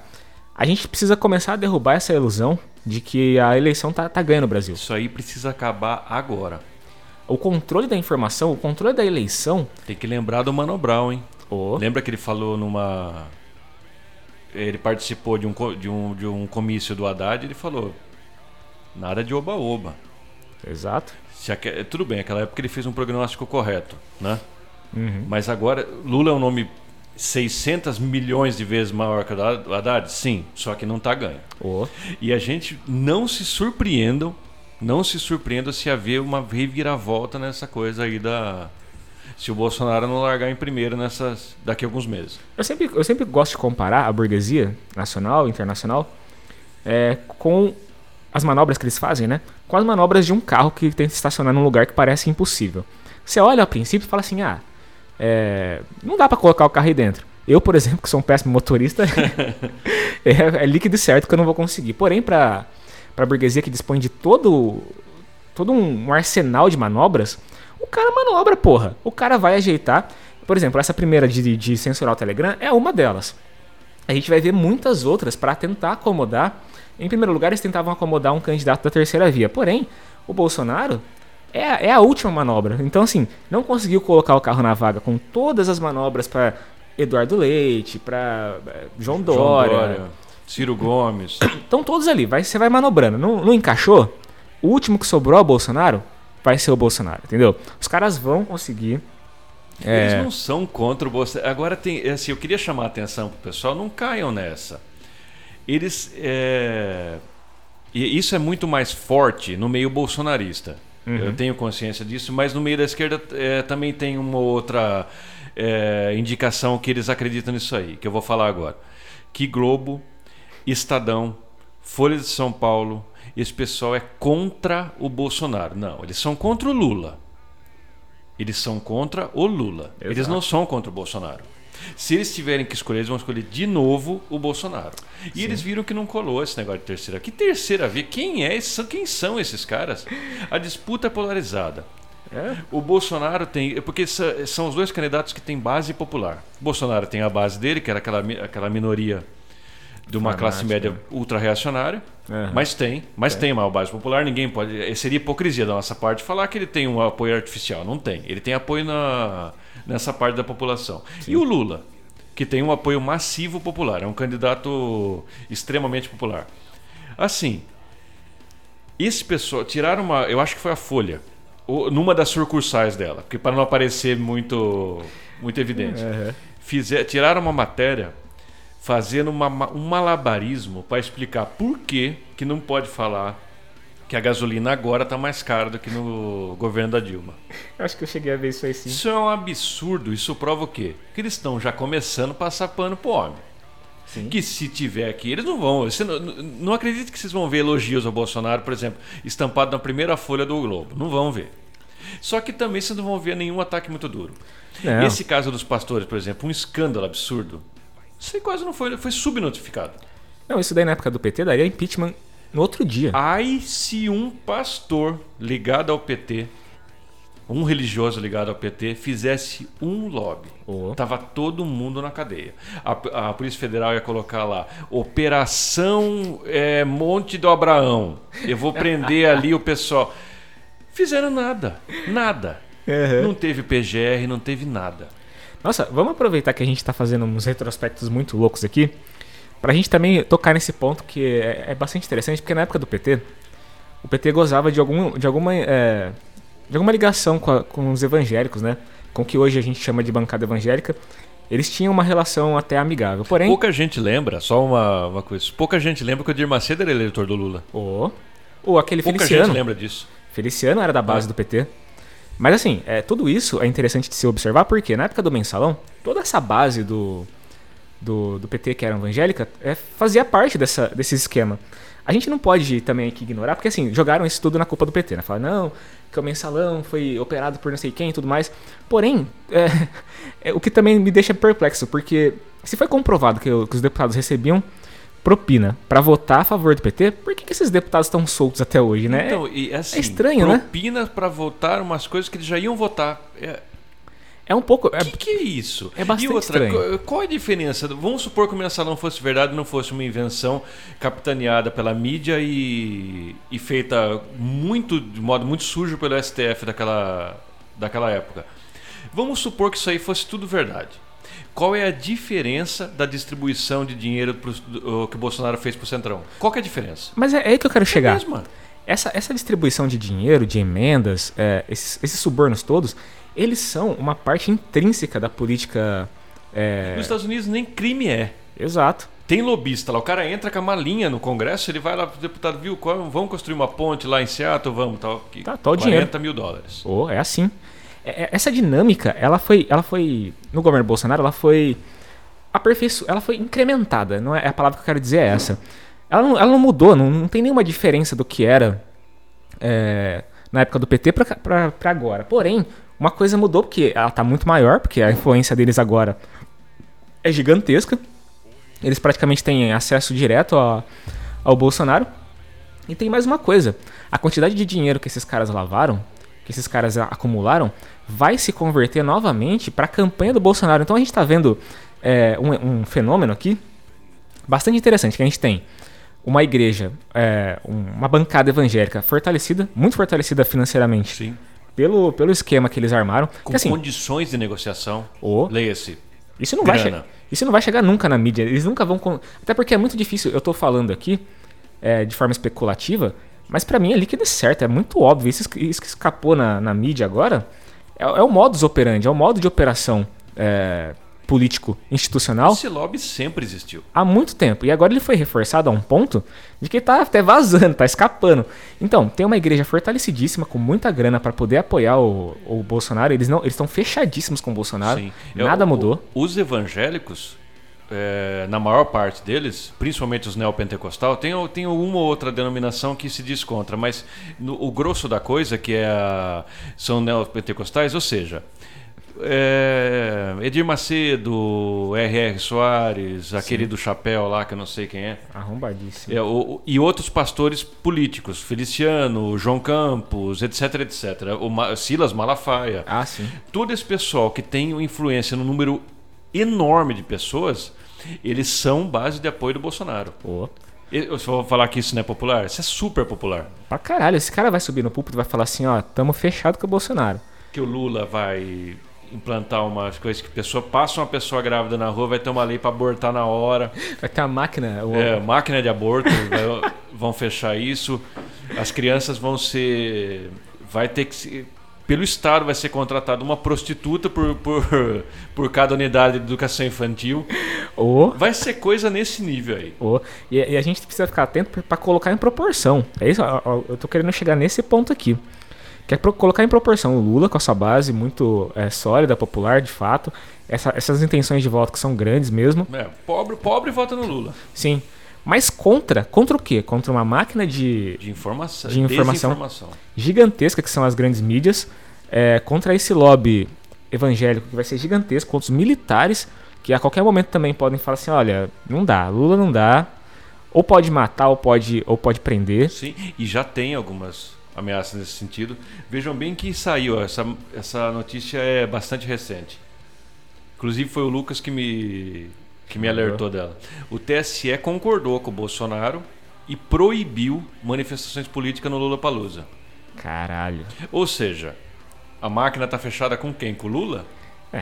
Se fosse uma manifestação do Bolsonaro, não fala que- nada. por que, que o- um artista não poderia, ao final do show dele ou durante o show, pegar e fazer uma fala política? Porque, É uma viu, o cara performance. fala o que ele quer. É uma performance, tá dentro disso. O cara fala o que ele quiser ali. Exato. O ca- uma- Outra coisa, é uma coisa particular. Não O é cara campanha, pagou- o Lula não tá lá. Não é campanha antecipada. O Exato. cara falou em quem ele vai votar e acabou. Se eu quiser fazer isso, se qualquer cidadão, a Pablo Vittar quiser fazer isso, se uma banda, um sertanejo do filho de uma puta quiser fazer isso, ele vai fazer. É exato, a gente tá num território particular, que é o Lollapalooza, onde as pessoas pagaram pra ver o artista, que eles já sabem qual é o elemento é, político dele. Qual que é? Essa cantora, a Pablo Vittar, que não, sei se foi no final do show em algum momento, ela pegou, levantou uma bandeira com o rosto do Lula e fez o sinal do. e chamou um fora Bolsonaro. Que foi amplamente repercutido. Porque vamos considerar, todo mundo odeia esse fascista. Viu? Exato. Qual que é o problema? O que, que, te- que o TSE tem a ver com isso? Então vocês já começam a ver a ditadura se desenhando. O regime vai ter que se fechar, é isso que a gente vai observar, porque É perigoso também. a coisa tá fora do controle. A burguesia observa que o Lula tá em vantagem. Outra coisa que eu gostaria de comentar também, né? Porque já que a gente chegou nesse, nesse, nessa discussão, a gente precisa ver quais são os movimentos que o PT faz para tentar é, acenar para a burguesia que é a possibilidade de, de, de governar sem atritos, né? O PT sempre fez isso. É da natureza do PT. É- Sim. É, é- é lamentável. Eu não gosto desse tipo de, de Mas é postura. o PT, o PT é uma social-democracia. Exato. Então o que eles querem é fechar o acordo para governar. Então o que eles estão fazendo agora, além da iniciativa Alckmin, que é a que é a mais lamentável de todas, a mais aparente, né? Eles estão negociando no Congresso o apoio que eles precisam para governar no futuro. Porque convenhamos também, o Congresso Nacional, ele é um, apesar de ser uma instituição mais democrática do que as outras, tipo o STF. Porque ela é- pelo menos ela é votada. É, então. O STF é uma excrescência, desde, desde que ele começou na Primeira República. Exatamente. Apesar de, ser, de ter algum resquício de democracia ali, que a gente deva considerar, é, é um, é um antro de ratos ali. Aquilo ali é um. Só tem gangster ali. Só- Uma, que, é que- aquela porcaria, aquele, aquele prostíbulo, ele não é a representação popular. Viu? Onde estão as mulheres? é, Onde estão os negros? Onde estão? Cadê? O que você tem lá são capitalistas, um empresário ou outro, Bancada um monte de ruralista, pastor, né? um monte de assassino louco, Sim. É igual aquele o John Wayne do, do, do, do Cerrado, como é que chama lá? Caiado? É, Caiada. É, é gente desse nível. Gente ligada com, com, com, com esse pessoal horripilante do agronegócio. Ou seja, oh. viu? Como é que você vai negociar com isso aí? É onde eu você tava vai chegando. conversar com eles? Ele, o, o Lula e, e o PT estão tendo que fazer um esforço hercúleo de tentar fechar com esse, com esse nível de, de... de gente abjeta. E, e, assim, eles sabem que vai ser uma, uma, parada dura. O exemplo do Eduardo Cunha ter derrubado a, a Dilma em 2016 é uma coisa muito marcante no PT, no PT institucional, né? Sim. Então senta lá os caciques do PT, eles falam que isso não pode voltar a acontecer. Qual que é a solução para isso? Aí eles chamam lá os representantes da burguesia da, de São Paulo. Que... que me explica, né? Exato. Chama o pessoal da. Como é que chama aqueles putos lá? O do. PSB? Ai, caralho. Do P... não, não só do PSB, mas o pessoal da daquela facção industrial do, do ah, o Fiesp. São Paulo. Ah, é, o pessoal.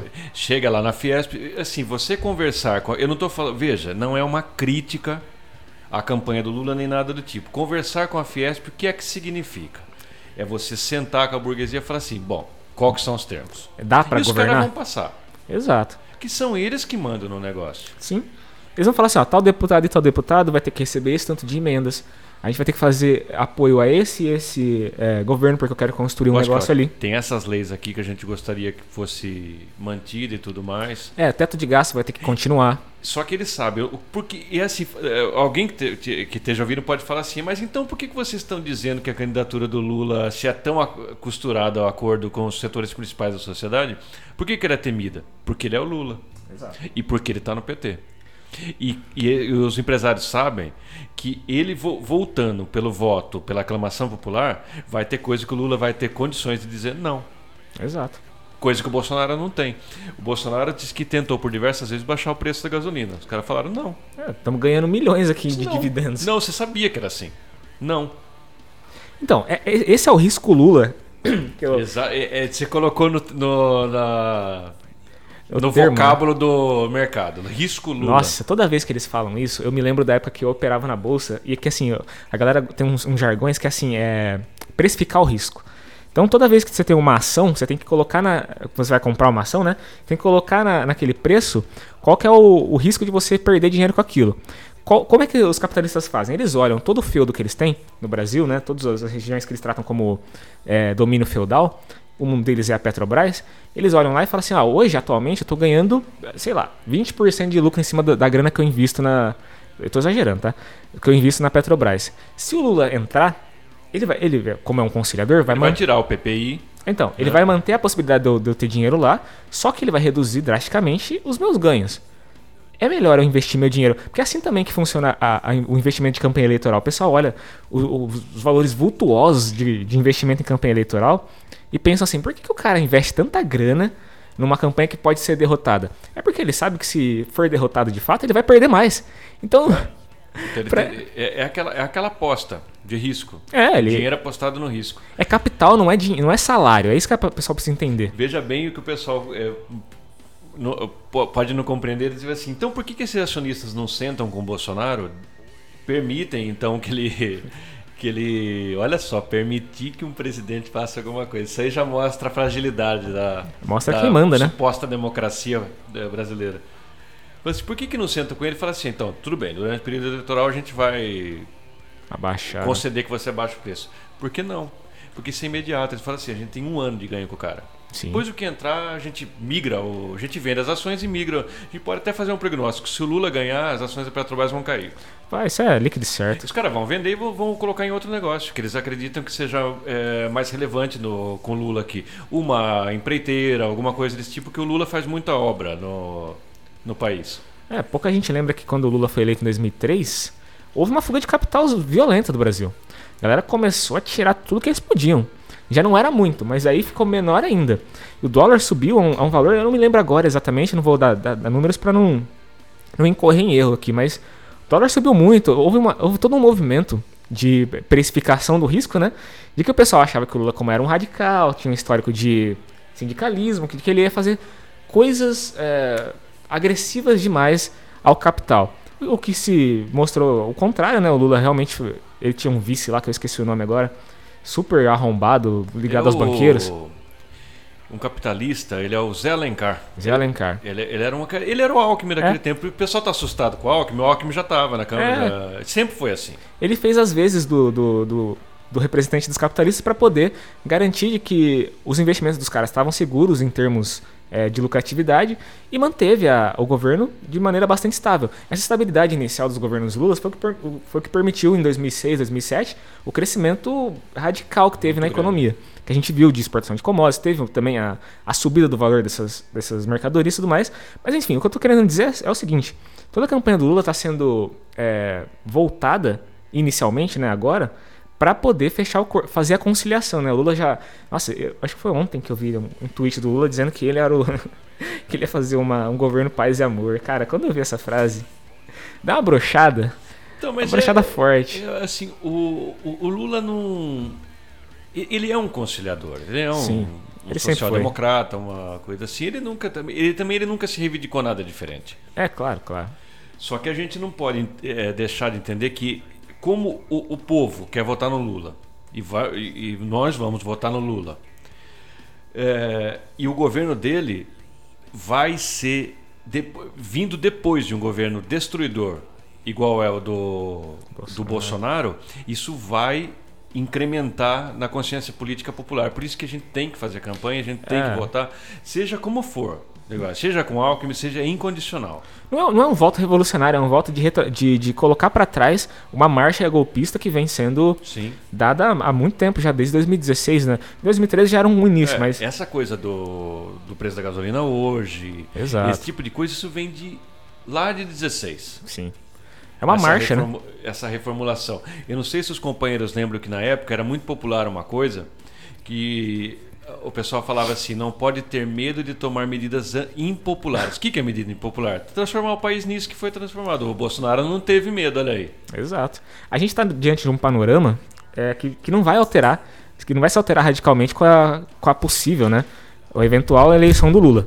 Esse panorama que a gente tem todo desenhado aí de é, diminuição das, das leis trabalhistas, é, é, inflação gigantesca, desemprego, todo, essa, todo esse resultado da política neoliberal desde a, do golpe, ele vai se manter durante todo o governo Lula. O que o governo Lula vai tentar fazer é, é tentar não agravar essa situação, né? Sim. Para E depois E, mudar alguns pontos que podem ser essenciais e dar um Exato. fôlego muito grande para a classe trabalhadora, como a revogação de pontos importantíssimos da reforma da, de, da deforma trabalhista. Exato. A o Lula, eh, Lula fala no- nos jargões dele, a, brasile, a brasileirização do preço da gasolina. Ó, finalmente nacionalizar, né? Né? Mas assim, não, não espere Mas nada assim, tipo. o Lula não vai fazer a Pe- a Petrobras 100% estatal, como É. seria a solução de todos os problemas. Ele nem vai se eleger com essa plataforma, apesar de ser a plataforma que a gente. É, É, o que, que seria, o que, que teria que fazer? Nacionalizar tudo, a Vale, ó, a Petrobras. acabar com esse vampirismo. Reindustrializar o país inteiro, que é uma Ó, coisa que. Siderurgia. Todas, toda essa base que foi lá de 30 com Getúlio Vargas tinha que ser retomada num programa de desenvol- desenvolvimento, aceleração, industrialização e contato com a Rússia, China, Índia. A gente tá num momento, a gente até falou isso no início do programa, né? Então acho que é interessante dar o contexto todo, porque a gente já desenhou um panorama internacional onde o imperialismo se enfraqueceu e a gente tem é, a oportunidade, o Brasil tem a oportunidade de finalmente im- impor uma política é, independente. Por exemplo, a gente tem uma, o desenvolvimento da, da energia nuclear que está Sim. atrasadíssima. Poderia começar de volta. O Brasil tem um potencial enorme nisso. Tem uma. é, hoje é, é, é SA, mas ainda está sobre ações majoritárias do Estado. Uma. eu me fugiu o nome. Uma empresa que ela faz é, casco de submarino, tá tendo um projeto de, de um submarino nuclear que é, é assim: sem isso você não tem condição de, de dar uma, uma defesa digna para o perímetro ali, é, litoral do país. E outra, o Brasil deveria, só, só já que a gente está chutando balde mesmo, o Brasil tem condições exatas, como já mostrou o. Como chama aquele cara que foi perseguido pela Lava Jato? O Almirante militar? Otton? Hã? Almirante O Otto? Almirante Otto já falou que o, Brasil tem condições de enriquecer urânio Com certeza. e tem como fazer esse armamento nuclear, que é imp- isso não tem como um país ser soberano nesse. A Rússia está mostrando isso, porra. Exato. É, a indústria, a Se indústria fosse bélica. qualquer outro país que Brasil, os Estados Unidos já tinha bombardeado, pô. Exatamente. A indústria bélica do Brasil tinha um potencial enorme na- nos anos 90. Hoje, Tem que fazer é, submarinos nucleares, tem que fazer a bomba nuclear, tem, tem que ter, é, chutar a bunda dos norte-americanos daqui, é, investir em num, num arsenal bélico digno, né? digno. Olha o tamanho do Brasil. dessa proporção. Cara, eu fico imaginando, é, na, em Aquelas 2000... carriolas lá soltando fumaça, meu. Que que é, né? Sabe por que, que serve o exército brasileiro? Pra, é, pra atirar no músico, igual eles deram 30 tiros no, no, no cara no Rio de Janeiro, saiu pra isso aí. Pra Exato. isso aí você não precisa ter um, É. um submarino. Porque eles não querem garantir soberania. As Forças Armadas Brasileiras, como a gente já falou, no estado do- é, atual da. histórico atual, ele é super subserviente. É só para manter aqui ó, um feudo de capitalistas estrangeiros, né?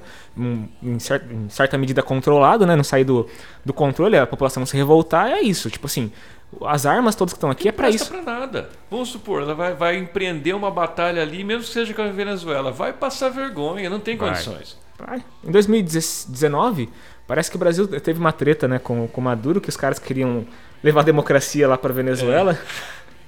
E a Venezuela falou: aqui não, aqui vocês não vão. E deslocou tropa pra, pra fronteira com o Brasil, porque os caras estavam com graça de Ah, querer. os caras já vieram a, a carriolinha ali e já foram embora. Né? a hora que o Maduro colocou os tanques na, na fronteira, os caras olhou e falaram: ixi, velho, se a gente for entrar aqui, não vai, dar ruim, bom. Vai dar ruim.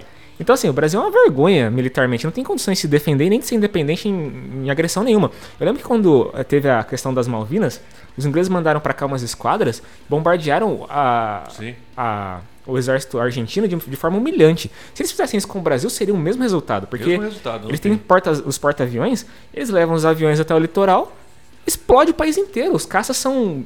Os caças ingleses, É a, eles cagam em cima dos a caças famosa brasileiros. RAF. Royal Exato. Air Force. Não tem competição e não tem condições de defesa. Então, como que você vai falar que o país é independente? Não tem, não tem. Tem condição, você não tem que. é, po- pode falar assim, ah, vocês estão fazendo discurso bélico, etc. Exatamente. Qual não outro? tem outro jeito. Para você garantir a soberania do seu território, você precisa investir nas suas forças armadas. Mas aí precisaria de uma depuração grande, porque senão eles vão usar isso aí para dar um, um- um golpe no próprio povo. É, tem que ser de igual para igual, porra. Se, a, a gente tá vendo a Rússia hoje conseguir se defender de fato, efetivamente, é, contra o ataque imperialista, porque os caras eles tiraram, eles tiraram foto disso também. Quando o Putin disse que ele tinha preparado a, as bombas, tinha deixado sob, sob aviso, né? As bombas nucleares, os mísseis nucleares que eles têm lá. Meu Deus, o mundo. Os caras tiraram foto e viram, é, de fato, eles estão. ele tá ativo, as, as bombas estão todas, todas ativas. Então, assim, onde eles sabiam, né? Onde, onde eles conseguiam ver, né? Nas bases que eram públicas, assim. Então eles viram que a- as baterias nucleares estavam ali.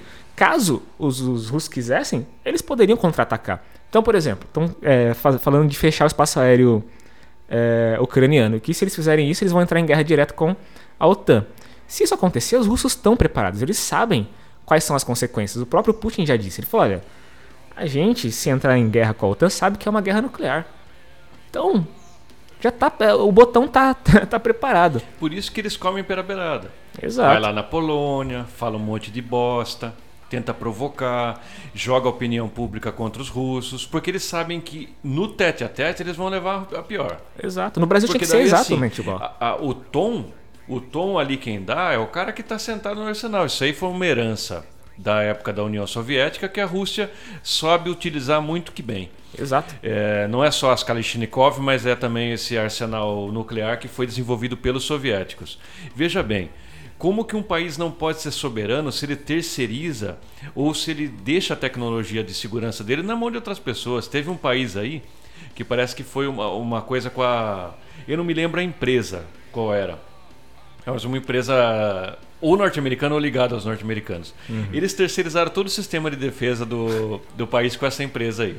Que, é, que é, a- a- afinal de contas é uma empresa, ela não está ligada a nada. A princípio, né? Desagradou o imperialismo de alguma forma, eles desligaram a defesa do país agora entraram lá. É assim que funcionam as é coisas. assim que funciona. No Brasil tinha que ser igual, por quê? Em 64, quando eles fizeram a Operação Brother Sun, você lembra, né? Sim. Eles mandaram os navios aqui pro litoral do litoral do Rio de Janeiro, Para os americanos, né? Deixaram aqui de sobreaviso. Eles falaram assim: olha, se vocês aí, militares eh, brasileiros, não conseguirem efe- efetivamente dar o golpe e depor o, o presidente, a gente vai colocar nossas tropas aí dentro e vai, vai colocar vocês aí dentro. É, eles ameaçaram com os famosos Mariners. Exato. É, aquele assim, como não houve resistência, o pessoal aceitou pacificamente o golpe. No, por exemplo, assim, eles fizeram isso, uh, tentaram fazer a mesma coisa na Baía dos Porcos, uh, na década de 60 na, em Cuba, levaram invertida. Levaram ferro. Tinha que de ser uma assim ilha. também. Aqui, ó, se os caras falassem assim, vamos navegar como eles fazem direto, eles invadem o território soberano do Brasil com submarino, com navio, eles fazem o que eles querem aqui. Se, se fosse um país sério, o Brasil falava assim, ó, meu amigo, se esse navio, se esse avião, se esse submarino invadir nosso território, a gente vai, derrubar. A gente vai Pronto. botar abaixo isso aí. Ele- A gente não pode fazer isso por quê? Porque os caras falam, se vocês fizerem isso, a gente vai te, te Né? destraçalhar. Vocês não têm defesa contra a gente. Então a Eles gente faz... economicamente. Oh. é- é- eu acho que não precisaria nem de uma invertida militar. porque Estrangula o país. Exato, eles fecham as torneiras de econômicas, você não pode fazer negócio com o Brasil, com o, com o mundo inteiro, como tá fazendo com a Rússia agora. Então assim, Só que a Rússia tem aí um. O arsenal bélico que garante a ela. É o que a gente está falando. Então eu precisaria assim. Não esperem isso do Lula. é, infelizmente não, não, vai esperem ter. isso. Mas isso seria um passo. E tudo bem, que é, vão fazer uma. Na, na história não se faz isso, mas vamos fazer uma, um EC. Vamos supor que fizesse uma coisa dessa, a gente tivesse todas essas. Essa, eh, o programa nuclear avançasse. Só o programa nuclear avançasse, já ia ter uma série de espiões norte-americanos aqui, uma série de sanções, ia começar a falar que o pessoal aqui já estava meio ditador. É, e a coisa escala. E Exato. aí você precisaria de, de, de uma defesa digna. Por que, que eles não fazem nada contra a Coreia do Norte? A mesma resposta da Rússia. Exato. Que eles têm como responder. Ô, o Gordinho tem um sistema de míssil lá, velho, que se ele quiser, ele, ele tá com uma, uma bomba nos Estados Unidos. Ele já, falou, isso. que ele vai atacar no meio de Washington. Ele falou, tá com uma bomba. aí no, no meio da Casa Branca, explodo você e todo mundo que tiver aí dentro, velho. Então assim, Ele Fala, se aqui é meu país, eu faço o que eu quero aqui. Ah, Isso você é um ditador, independência. um torturador. Eu faço isso aqui se eu quiser. isso que é independência de verdade. É. Não existe outra forma. E olha só, o- um pedacinho de uma península tem Oh. mais soberania do que o Brasil, que tem proporção continental. Então, a gente tá numa posição agora que a gente tá falando to- todo esse episódio de que o imperialismo tá enfraquecido e dá pra negociar. Então, assim, um líder forte, um líder é, que a gente precisaria ter aqui, é o cara que colocaria isso na pauta. Falar assim, a gente precisa desenvolver nossa indústria bélica, precisa desenvolver nossa indústria de produção De de, tudo, de base, de tecnologia, que é uma coisa que não tem aqui também, de carro.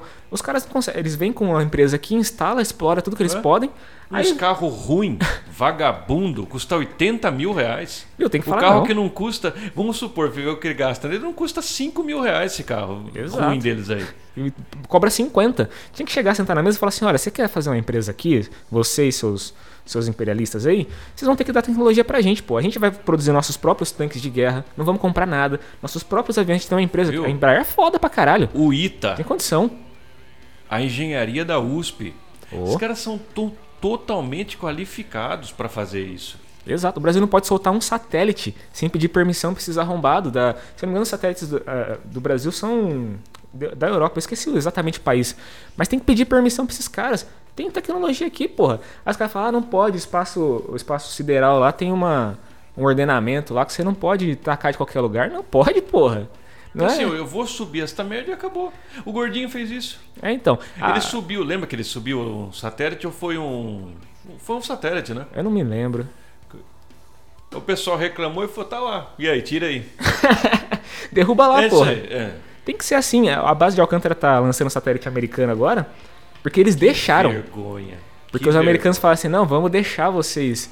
Aí eu acho que lançou um ou outro satélite agora é, para servir ao Brasil aqui, para sinal de 5G, essas porra aí. Mas assim, tiveram que pedir também. Tiveram que. Tchá, que coisa humilhante, cara. É que coisa humilhante. O que fizeram com o Almirante Otto Ô, O que, é, procurem o nome dele e, e, e veja a, a saga desse homem aí. Por ser um cientista brilhante. Ele falou que a Lava Jato, né, lógico, a- é- é- essa, essa paródia, essa coisa de gente nojenta, que eu, eu, eu quero que, que a eleição seja a última pá de cal em cima de Sérgio Moro, esse cara que ele devia. Numa república séria, esse cara tinha que estar encarcerado. Ele é um Oh. criminoso. Não, por crimes contra a, a pátria, eu acho que até um fuzilamento caberia. Porque... Ele é um criminoso. Esse homem é um criminoso. Deltan Dallagnol é um criminoso. Oh. Um sem vergonha. Ficou barato. Disse que vai ter que pagar 70 mil pro Lula. Eles, eles provocaram até a morte da esposa do Lula na época, a dona Marisa. Ou teve um reitor que sofreu uma, uma operação Pegaram também. iPad de, de neto do Lula, de criança. Essa gente é, é- é- é da pior estirpe. E, e- e que eles sejam, e que eles sejam varridos do cenário eleitoral, que eles apanhem nas urnas e nas ruas também. Oh, Se eles tentarem levantar aquela cabeça imunda deles. são os maiores traidores que a gente conhece do, do Brasil. Trabalharam a serviço do- dos americanos, né? O, o almirante Otto falou: Eu sou um homem nacionalista. Porque ele é militar, etc e tal. E não- antes que vocês fuzilem, não é nenhuma pessoa de esquerda, não, mas ele é um cientista. Pô, é, Ele falou assim: Eu sou brasileiro, eu trabalhei no programa nuclear brasileiro e eu e assim me acusaram de enriquecer com isso, porque parece que ele angariou um milhão de reais com palestras. Esse, esse setor é caro mesmo, cara. o cara é um Ele falou especialista assim: se eu grande. quisesse, eu ia para países do Oriente, eu ia viver de um modo nababesco. E é verdade, pô. Exato. E é verdade. O cara escolheu aqui e pegou até cana. É assim que o pessoal trata a soberania Trata nacional. no, no, no, Brasil, porque ele podia fazer o, o- Ele, a equipe dele, podia fazer o Brasil saltar qualitativamente nesse aspecto. Ah, eu acho que fica. A gente pode concluir aqui com essa. Com essa verdadeira reflexão sobre o efeito do, do imperialismo no mundo, e especialmente no Brasil, e, e atentar os companheiros para que essa influência não vai cessar. O imperialismo está em crise, os Estados Unidos está tentando voltar a tornar o, o- a América Latina o quintal deles. Sim. Iniciou pela Venezuela ali, mas com certeza já tem planos gigantescos para para toda a região, inclusive para o Brasil. E a gente sabe que o plano para o Brasil não vai ser uma coisa positiva para a classe trabalhadora, né? O Lula não é uma, uma opção para o imperialismo. Então imagine o que, com o potencial que eles têm, bélico e informacional, e o que, que eles não podem fazer contra essa candidatura do Lula. Então, eu acho que está dado o recado aí. A gente precisa, é, mais do que nunca, estar, estar atentos, né? E prontos para lutar. Que essa campanha não vai ser fácil. Infelizmente, a gente vai ter que é, empunhar aí a, a defesa de uma, de uma chapa que conta com o inimigo do povo. Mas não tem alternativa, na minha opinião. Não, a gente já. O povo optou e a gente também optou, que a gente não, não é nada além do, de povo também. É, pela, pelo apoio incondicional à campanha do Lula. Lula presidente e vamos ter essa vitória bastante parcial, mas uma vitória. Sim.